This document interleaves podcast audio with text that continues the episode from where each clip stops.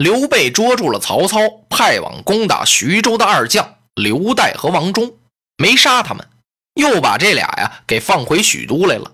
这两个人都是对刘备是感激不尽呢。可是他们一见曹丞相啊，把曹操给气坏了。你们俩人怎么回来了？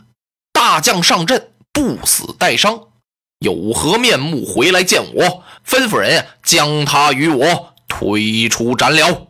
曹操手下的谋士赶快解劝啊！丞相息怒，您不能杀这二将啊，因为这两员将根本就不是关羽、张飞的对手。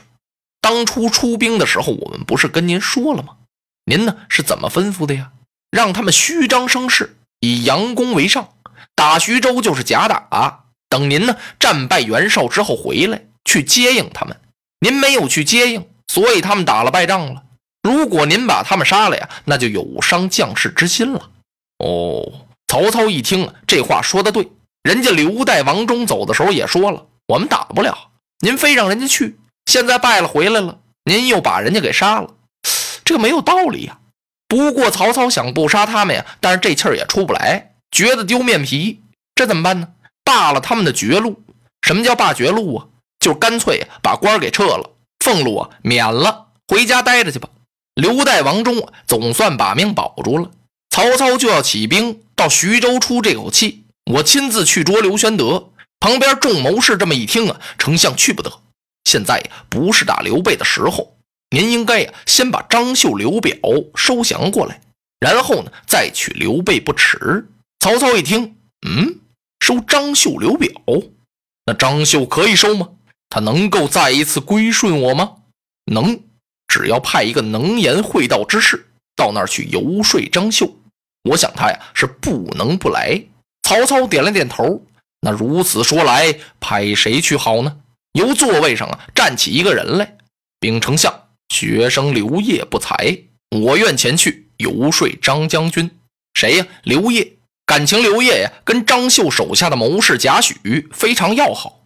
曹操一听，很好啊，望先生到那儿。好自为之，请丞相放心。刘烨收拾收拾，带着一份礼物，就奔襄城来了。来到襄城，他不见张绣，先去看贾诩。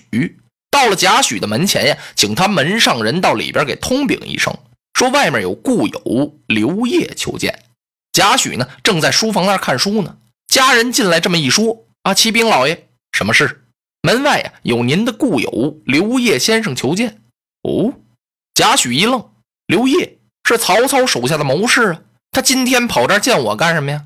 哦，准是来游说张绣来了。先到我这儿摸摸底，以老朋友的关系啊，还要亲自相迎。贾诩呢，到外边把这刘烨先生给请进来，是先茶后酒，然后就叙谈开了。啊，听说刘烨兄您在曹丞相的手下，不知道曹丞相为人如何？刘烨一听，贾诩打听曹操的为人，正好我得夸一夸我们的丞相的功德。哎呀，贤弟呀，曹丞相这个人可了不得呀，堪称为人中之龙啊！这个人是礼贤下士，求贤若渴，大度容人。嚯，他这通夸曹操啊，贾诩啊就这么笑眯眯的看着他。刘烨说着说着打住了。啊啊，贾诩贤弟，我这说的都是真的呀。贾诩啊，点了点头。我信呐，我也没说我不信呐。曹操的为人，我略知一二。我问你这个呀，仁兄此来有何贵干呢？啊，贤弟啊，既然这么问，那我就直说了吧。我是奉丞相之命来请张绣将军到许都与丞相是共图大事。为什么没见张将军先来见你呢？贤弟呀，我知道。张绣将军对你是十分依赖呀，言听计从，望贤弟给我好好周旋周旋，劝说劝说张将军，这可是一条明路啊！你让张绣在这儿倚靠刘表，守着这座小小的襄城，也不会有什么大出息啊！贾诩一听很好，刘烨说实话是单刀直入，我很喜欢这样的人。那今天你就住到我这儿吧，甭着急，明日你先别露面。我去见见张绣将军，那太好了！嚯，老友重逢，谈了大半夜，这才休息。第二天一早啊，贾诩收拾收拾来见张绣。进门一看，张绣正陪着客人那说话呢。嗯，贾诩先生一愣，不认识这个人。张绣一看贾诩来了，哈啊，贾先生，我来给你引荐引荐，这位是袁绍公的使者。哦，贾诩啊就明白了，就说：嚯，袁绍啊也来请张绣将军来了。哎，正是为了这个。桌子上啊放着一封书信，张绣说着呀就把这封信交给贾诩了。贾诩一看信写的很客气，袁绍也想啊把张绣和刘表收过去。贾诩看完了这信之后，瞅了瞅这位使者，这是你们袁公的一片真心吗？这位使者呀听说过贾诩其人，说这人很厉害，是张绣将军手下第一大谋士，我跟他呀得客气点啊，对对对。贾先生，我们袁绍公是朝天想念张绣将军呐。他不断的说说张将军乃是勇冠三军中的一员虎将，所以啊，今天是重金相请。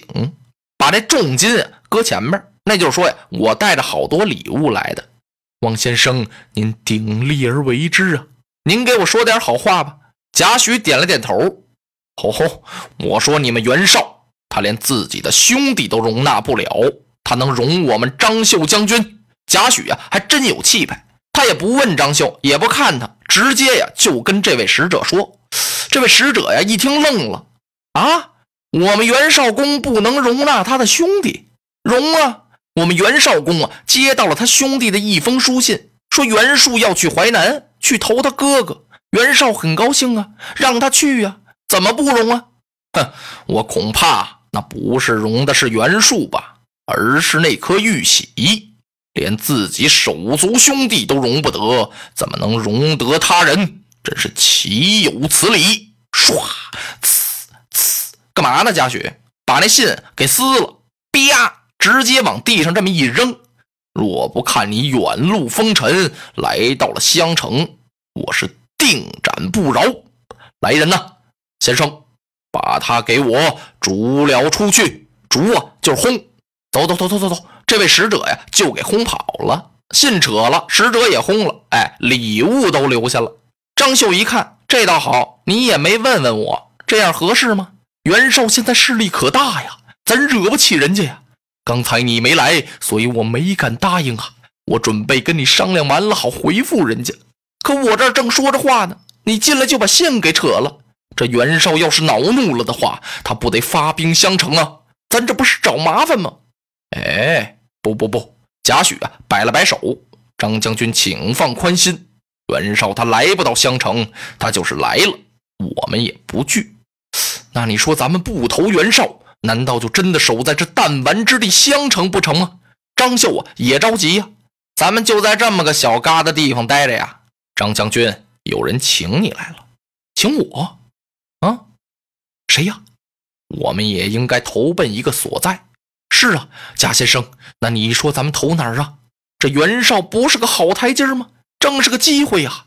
哎，不，我说不是投袁绍，咱们应该呀去投曹公。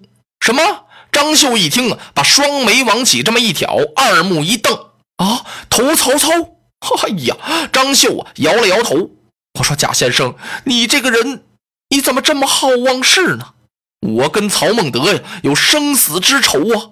你忘了宛城一战，他大将典韦怎么死的呀？他的侄子、他的儿子都死哪儿了呀？在玉水河边。哎，我险一险呀，把曹操给乱刃分尸，他胯下的大宛马都让我给射死了。我现在去投他，他岂能容我呀？嗯，将军此言差矣呀。这么说，您还没有真的认识这位曹孟德？曹丞相，张绣将军，我们要去投曹，可说是有三利而无一弊呀，有三样好处。张绣一听，哈，不知是哪三利？将军呢？曹操现在是奉天子明诏征伐于天下，此一利。他打仗出兵啊，是名正言顺，谁也不行，因为有诏书啊，说袁强操弱。现在我们要带着人马去投袁绍的话。袁绍是必然不看重我等。曹操兵力虽弱，可是他是战时的。他要得了你张绣将军，他必然欢喜，此二利也。而且曹操有五霸之志，必失私怨。曹丞相明德于四海，此三立也。说曹操这人啊，志向非常大，他不会记私仇，什么宛城大败呀，玉水河边呀，儿子也死了，侄儿也完了，大将典韦也搭上了，他记恨你张绣啊，是不会的。这个人呢，非常有气量。所谓五霸之治呢，这句话贾诩指着什么说的呀？就是说呀，在春秋时啊，有五个最有势力的诸侯，其中啊有齐桓公、晋文公、秦穆公、宋襄公、楚庄王，这些位都先后利用尊崇周天子的口号，扩大自己的势力，操纵其他的各路诸侯。曹操，要跟这五个人学，而且当今他就要成霸业了。所谓明德于四海呢，曹操为了让大家知道啊，我这个人宽宏大量。不计私怨，所以咱们去投他呀，必然得到曹丞相的重用。几句话像开心的钥匙一样，哗啦的这么一下啊，就把张绣的心头闷锁给打开了。哎呀，贾先生，你怎么不早说呢？哈哈，将军呐，曹丞相派的人刚来呀。哦，曹丞相也派人来了，这人在哪儿呢？住到我家里了啊，快请来一见。贾诩这才把刘烨请来。张绣是款待了刘烨先生，然后呢，先派贾诩到许都去一趟。随后，张绣亲自到许都来拜见曹丞相。一进相府啊，张绣是拜于阶下，就是在那台阶底下，没等上台阶就给跪下了。哎呦！再看曹操曹孟德呀，是腾腾腾腾腾，小跑似的，由打厅里啊就跑出来了，到张绣跟前是双手搀扶啊。哎，将军请起。过去有些小的过失，勿记于心呐。说宛城那档子事儿，你就干脆把它扔到九霄云外去得了。你我呀，就全别记着这档子事儿。然后他封张绣为扬武将军，封贾诩先生为执金吾使。曹操这一收张绣，这震动可不小啊！怎么回事啊？不单曹操少了一个敌对，而且也说明啊，曹操是大度能容啊。其实啊，曹操怕不收张绣啊，张绣跑袁绍那儿去，那不等于白给人家添了一员大将吗？曹操哪能干这种傻事儿？这一得张绣啊，哎，曹操啊就想起刘表来了。刘表那势力啊比张绣大多了。刘表统辖着荆襄九郡，是兵精粮足。如果我再把他劝说过来归降于我，那对我扫清四野、统一中原，与袁绍抗衡是十分有利呀。这天，曹操啊把贾诩找来了。他跟贾诩商量，想让张绣啊去劝降刘表。贾诩一听，哎呀，丞相，您哪儿能派张将军去呀？他是元武将，根本说服不了刘表。再说了，刘表这个人呀，可不像张绣那么好劝说。您呢，得派一位有名之士。刘表，您还不知道吗？他喜交名士啊，说谁有名气，谁才学大，他爱跟谁接近。您只要派一个能言善辩。有才能的人到那儿去，准能把刘表给劝降过来。哦，贾先生，那你说我身边有这样的名士吗？哎呀，您呐，身边是名士云集呀，太多了。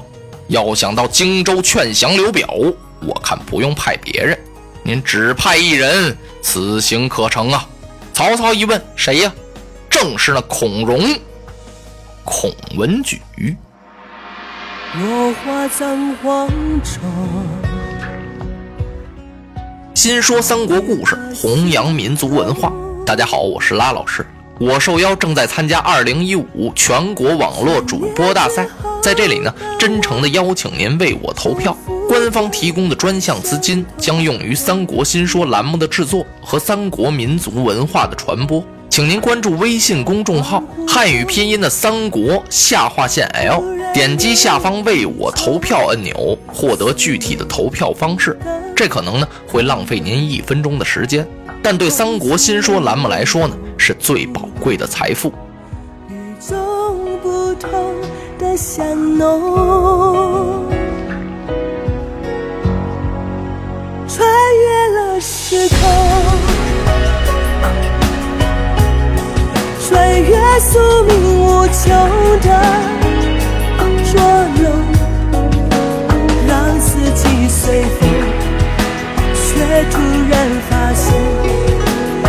那条线一直在你手中。